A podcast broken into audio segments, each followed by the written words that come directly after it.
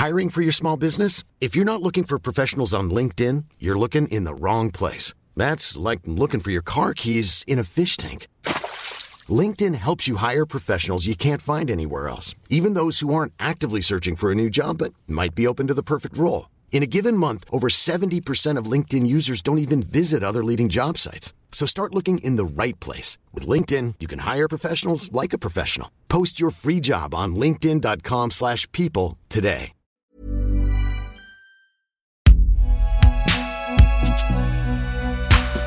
Une production Binge Audio. Salut, c'est Thomas Rozek. Un quatrième cas de coronavirus a donc été identifié en France. Il s'agit d'un touriste chinois âgé qui se trouve dans un état grave. Il est originaire de la province de Hubei, d'où se propage l'épidémie.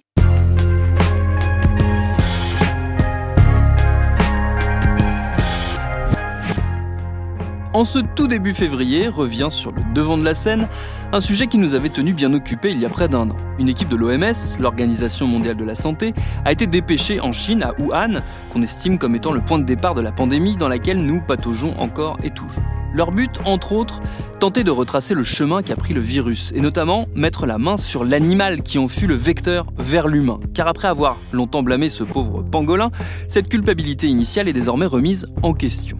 Pour l'instant, peu de résultats aux enquêtes de l'OMS, mais un constat quand même.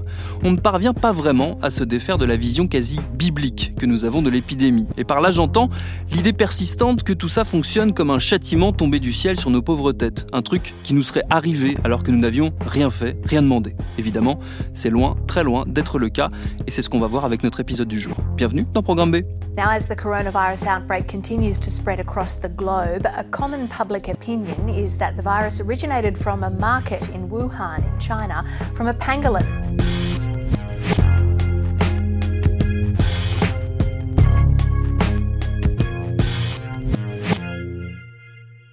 Notre invitée, c'est la journaliste Marie-Monique Robin, documentariste de grand talent, prix Albert Londres en 1995 et spécialiste des questions environnementales. Elle signe ces jours-ci l'excellent livre La fabrique des pandémies avec la collaboration du chercheur Serge Morand.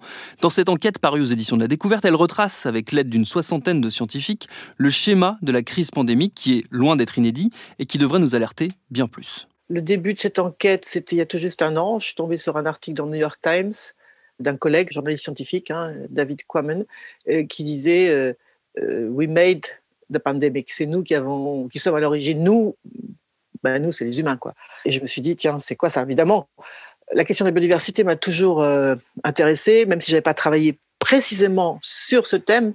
Donc j'ai plongé dans, dans ce sujet et j'ai vraiment découvert, ça c'était très impressionnant, ces centaines d'études, des milliers d'études, hein, réalisé par des centaines de scientifiques qui montrent qu'il y a un lien direct entre la destruction de la biodiversité et ce qui nous arrive aujourd'hui. Et non seulement cette pandémie du Covid-19, mais aussi d'autres pandémies qui ont eu lieu avant. L'une des plus grandes d'entre elles, c'est quand même le sida. Parce qu'on a oublié qu'en fait, le sida, ça provient eh bien, d'un virus qui était hébergé par des primates parce que les humains ont fait des incursions dans les forêts tropicales africaines et, voilà. Et, mais vous pouvez prendre aussi chikungunya, Zika, euh, le MERS, le Nipah, enfin, euh, la liste est très longue en fait. Hein. Et là, on découvre que non seulement la biodiversité c'est quelque chose d'important parce que c'est bon, enfin on n'a pas envie que les oiseaux disparaissent, etc., mais qu'il y a des mécanismes qui ont été mis au jour par ces scientifiques qui montrent comment véritablement la biodiversité protège contre l'émergence de virus zoonotiques, comme on dit, donc euh, issus de la faune euh, sauvage, hein, et que bah, ces mécanismes, ils sont décrits. Donc, quand on décrit un mécanisme, ça veut dire qu'il y a des causes qu'on peut identifier, donc on peut agir et pour au moins prévenir les prochaines pandémies. Voilà. Et ça, c'est étonnant de voir bah, finalement à quel point ces études ne sont pas connues. Mmh. Et quelque part aussi, c'est ce que j'écris dans le livre, euh, c'est rassurant. On décrit ces mécanismes, ça veut dire qu'on on a des solutions. Voilà. Et quelque part, ça remet aussi de la cohérence dans ce que j'appelle ce grand bordel général, parce que c'est c'est vrai, quoi. C'est c'est très inquiétant. Et vous avez vu comment les scientifiques que j'ai interviewés aussi sont très inquiets, hein, parfois déprimés, parce qu'ils voient que eh bien, nous sommes dans une gestion à très court terme de cette euh, crise euh, pandémique, ce qui ne veut pas dire qu'il ne faut pas chercher des traitements ou même des vaccins. Hein. Euh, bon, mais que si on s'arrête à ce genre de gestion court-termiste, et qu'on ne tient pas compte de ce que disent ces scientifiques, c'est-à-dire qu'il faut maintenant aussi prendre des mesures qui auront un, impact dans, à moyen terme, voire à long terme, mais qui seront très efficaces, bah, l'avenir va être très sombre. Quoi. Voilà. Qu'est-ce qui fait, d'après vous, que vous avez cité les différentes euh, euh, pandémies qui sont euh, régulières malgré tout, on a tendance un peu à l'oublier, mais qui, qui, ont émaillé l'actualité et nos vies depuis une trentaine d'années. Vous parlez d'ailleurs d'épidémie de, pandémie, le terme revient dans le livre. Qu'est-ce qui fait que à chaque fois on oublie l'impact humain et on, on semble le redécouvrir en cours de route à chaque nouvelle situation pandémique? Je donne souvent l'exemple du virus Nipah parce que je trouve que c'est une bonne illustration euh, de tous ces facteurs qui vont à un moment euh, converger et faire qu'il y aura ce qu'on appelle un outbreak en anglais, c'est-à-dire euh, une flambée d'un nouveau virus, d'une nouvelle épidémie. Le virus Nipah apparaît en 1997 en, Malaisie. C'est quoi l'histoire? On, déforeste l'île de Bornéo, une forêt primaire, pour planter des, des plantations à huile de palme. Les chauves-souris qui sont dans cette forêt sont évidemment obligées de fuir parce qu'on détruit leur habitat elles vont se mettre à stresser. Mais quand elles stressent, elles se mettent à excréter, alors euh, parce qu'elles font caca, elles stressent, vous voyez, elles, elles transpirent, enfin les urines, enfin, etc.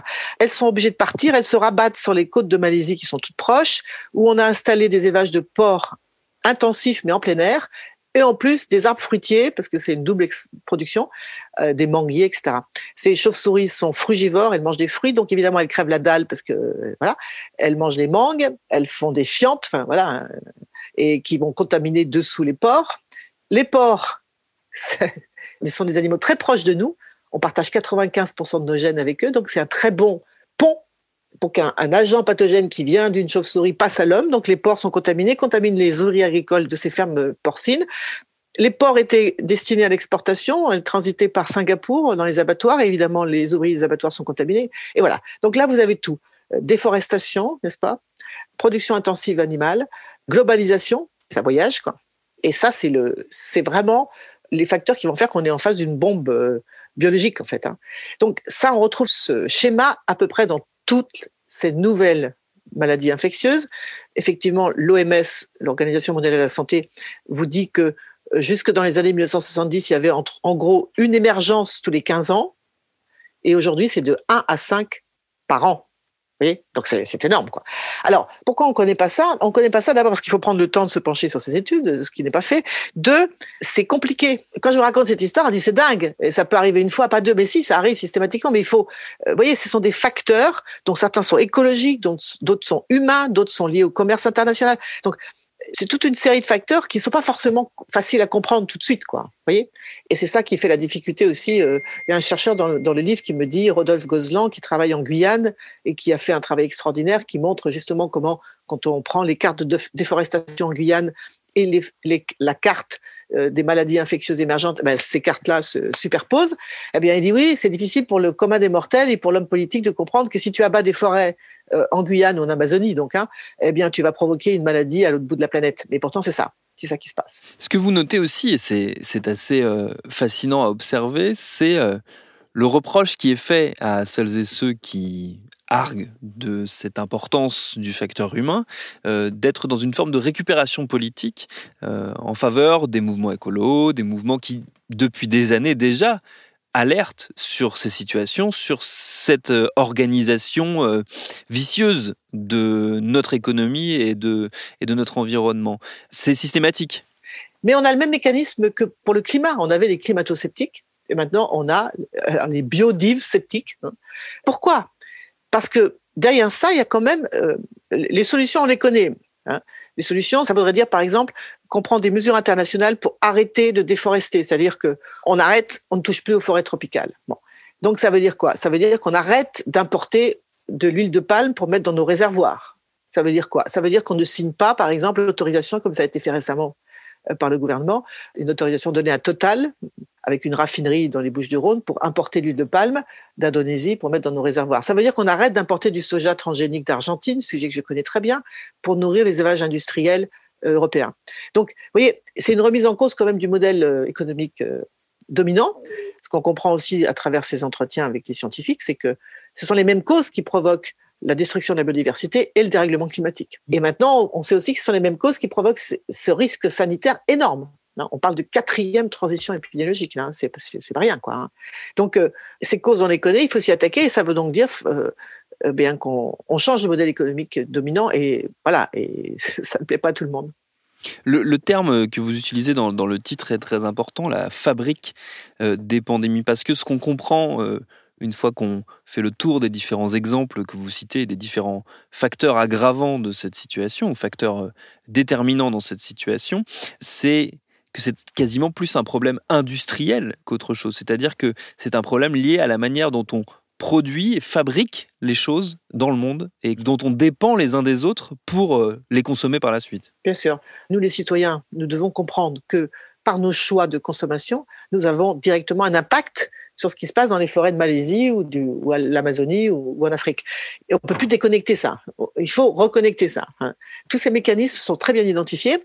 Et si on veut échapper à ce que donc euh, ce futur funeste qui est donc une ère de confinement chronique, hein, avec des pandémies qui pourraient arriver bien pire que celle qui a mis l'économie à, genoux depuis un an, hein, la Covid-19, on sait ce qu'il faut faire. Il faut préserver la biodiversité. C'est à tous les niveaux. Quoi. Nous souffrons actuellement un, parce qu'on détruit la biodiversité, donc, résultat, le risque infectieux augmente, mais nous sommes aussi plus vulnérables parce qu'il n'y a plus de biodiversité dans nos environnements urbains et occidentaux, par exemple, qui fait que nous avons des défenses immunitaires qui sont très réduites et qui vont faire que, justement, quand se pointe un virus comme euh, le, SARS-CoV-2, bah, pour certains d'entre eux, ça peut être fatal. Voilà. Donc là, on voit vraiment que la biodiversité, elle est au cœur de tout ça, quoi. Et qu'il est très urgent de la considérer comme une grande cause, au même titre que le climat. Et en plus, il se trouve que ces deux défis hein, qui caractérisent l'Anthropocène, le 21e siècle, sont liés. Hein. On a envie de dire aux, hommes et aux femmes politiques, qu'est-ce que vous attendez quoi? Parce que euh, si on prend les bonnes mesures, c'est ce qu'on appelle du gagnant, gagnant, gagnant. C'est-à-dire que ce sont des mesures qui servent à protéger la biodiversité, très important pour la survie de l'humanité, qui sont bonnes pour le climat et qui sont bonnes pour la santé. Ça doit être vraiment une cause internationale. Euh, absolument capital.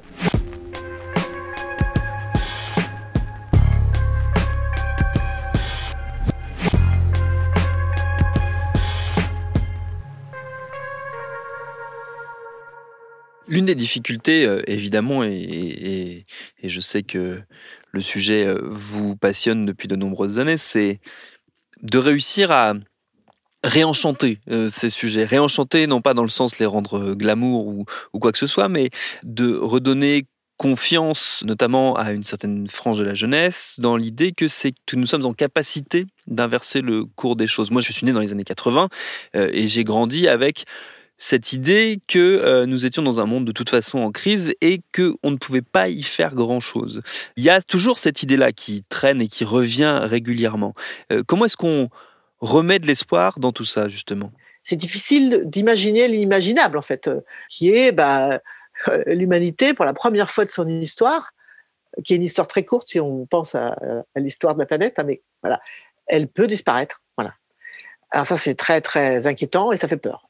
Et c'est normal que ça fasse peur. Mais moi, je pense aussi qu'il est encore temps d'inverser la vapeur, si j'ose dire. Enfin, les solutions, on les connaît.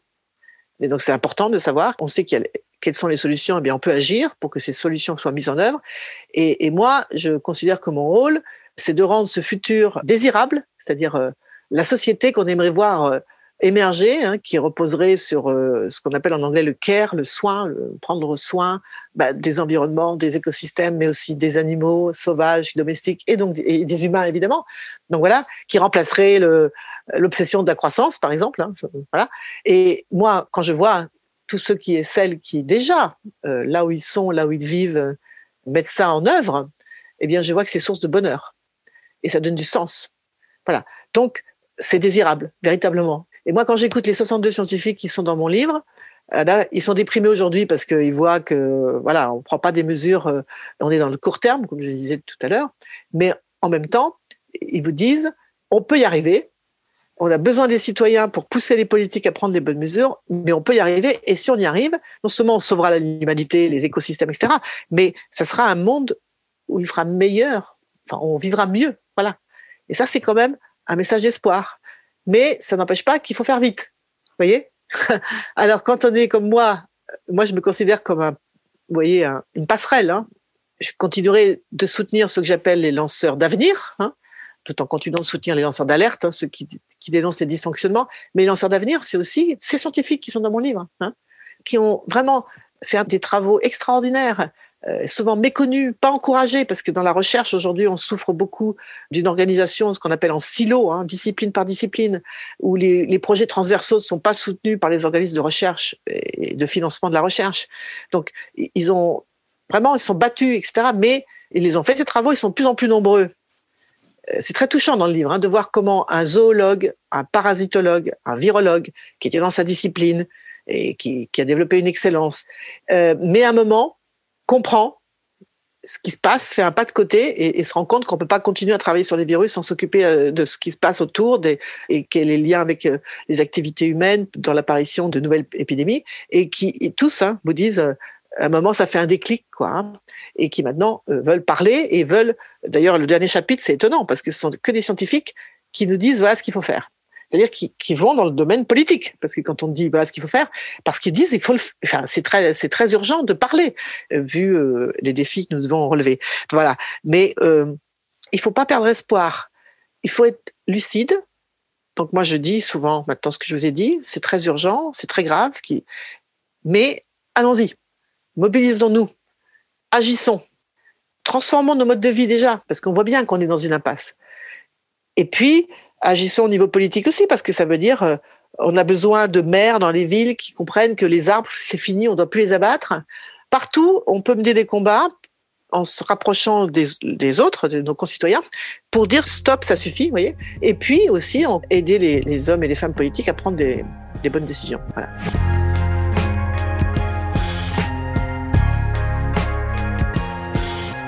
Et le livre de notre invité, La fabrique des pandémies, il est dispo, je le rappelle, aux éditions de la Découverte. Merci à Marie-Monique Robin pour ses réponses. Programme B, c'est un podcast de Binge Audio préparé par Lauren Bess, réalisé par Mathieu Thévenon. Abonnez-vous sur votre appli de podcast préféré pour ne manquer aucun de nos épisodes. Facebook, Twitter, Instagram pour nous parler. Et à demain pour un nouvel épisode.